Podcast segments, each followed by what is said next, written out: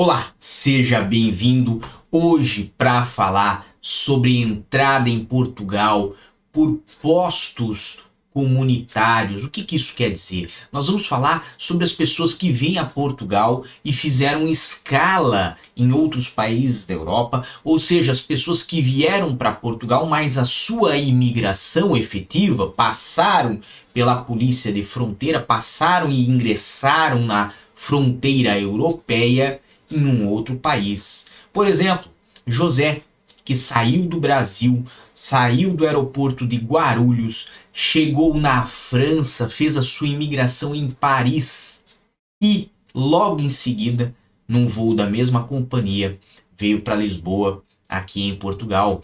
Ou então o caso de Francisco, que saiu também de Guarulhos, mas dali foi para Frankfurt permaneceu por dois meses e depois veio a Portugal também.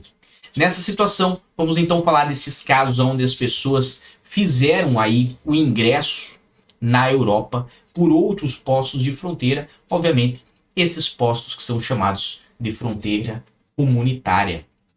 E quando nós falamos disso, temos que lembrar que na Europa existe um acordo referente ao espaço Schengen e que os países que integram esse espaço Schengen não têm fronteiras internas entre eles.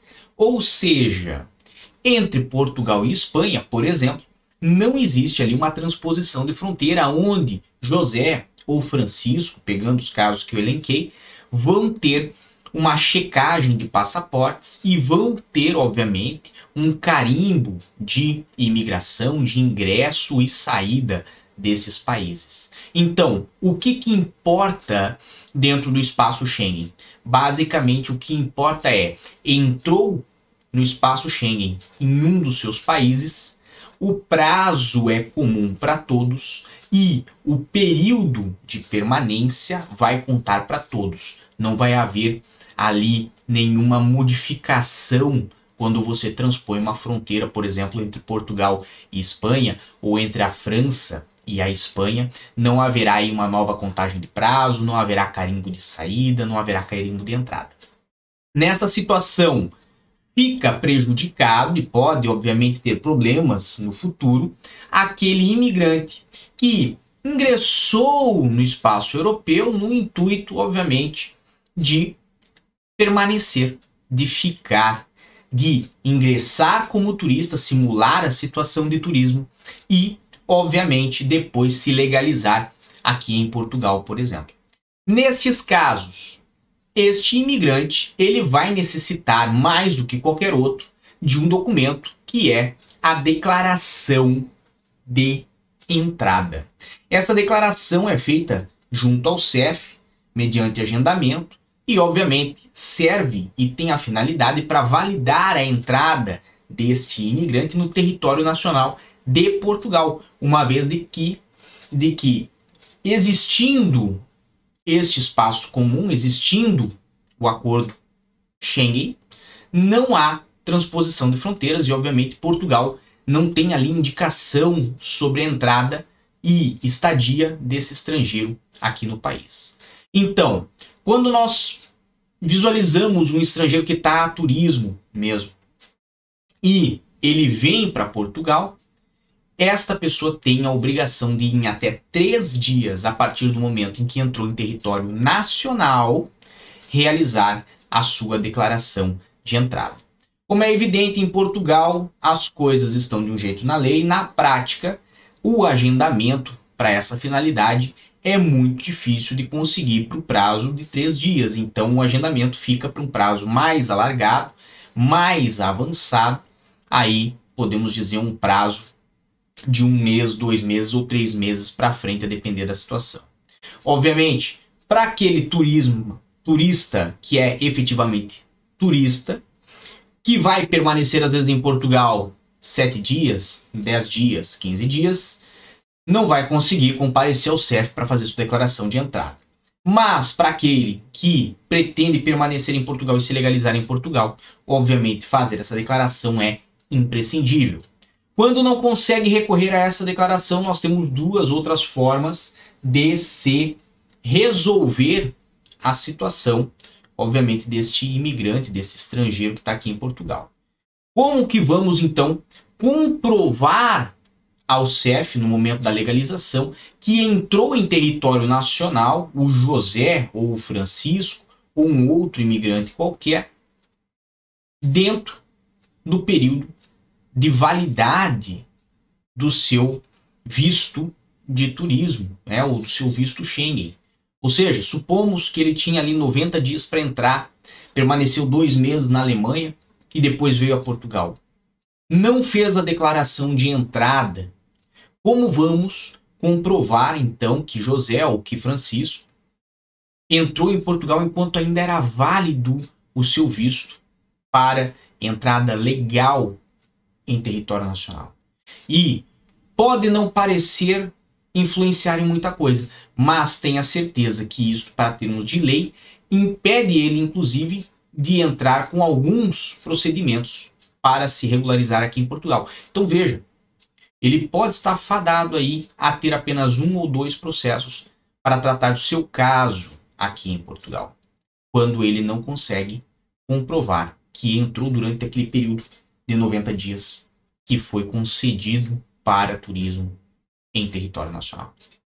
Nessas situações, temos duas alternativas. Uma, visualizar se foi feito o boletim de alojamento no sistema CIBA, que é o sistema que existe hoje, que inclui as redes hoteleiras, os hostels e inclusive alguns operadores de alojamento local, como Airbnb, etc., né? aonde estes profissionais têm a obrigação legal de prestar esse tipo de declaração. Então, eles preenchem o boletim de alojamento no sistema CIBA do CEF e o CEF, desde já, vai estar informado de que aquele estrangeiro estava presente, estava alojado em uma instituição uh, de alojamento local, hoteleira ou um hostel.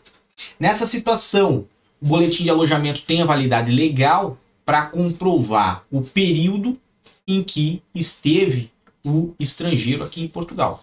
E nessa situação, se for necessário, através desse documento, comprovar que entrou o estrangeiro dentro do prazo que tinha para entrada legal para turismo, poderá se é, é, munir dessas informações.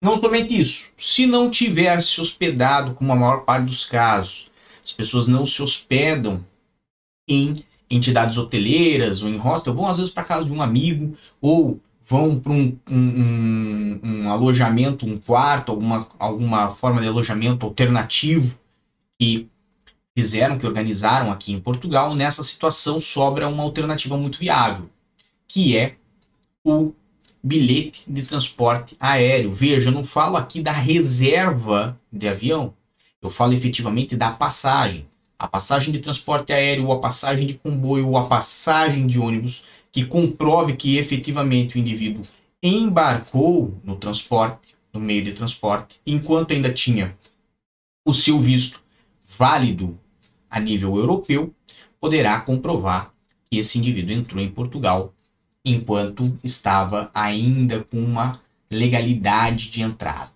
Então, nessa situação, bilhete de transporte aéreo, por exemplo, é, a exemplo, né, a passagem que é usada ali na escala para vir de Frankfurt ou de Paris para Lisboa já seria o suficiente, contanto, obviamente, que esse voo tenha sido organizado e realizado dentro do prazo dos 90 dias de turismo ou dos 45 do visto Schengen, certo? Poderá ele depois arguir com o CEF de que entrou em território nacional legalmente.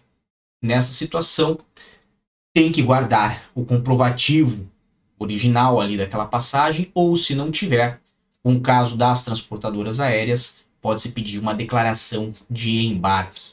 E é muito comum das companhias aéreas fornecerem ao interessado para que ele apresente ao CEF um documento, papel timbrado, carimbado, assinado, etc e tal, comprovando que naquele voo, naquela data, embarcou ele no avião e desembarcou aqui em Portugal.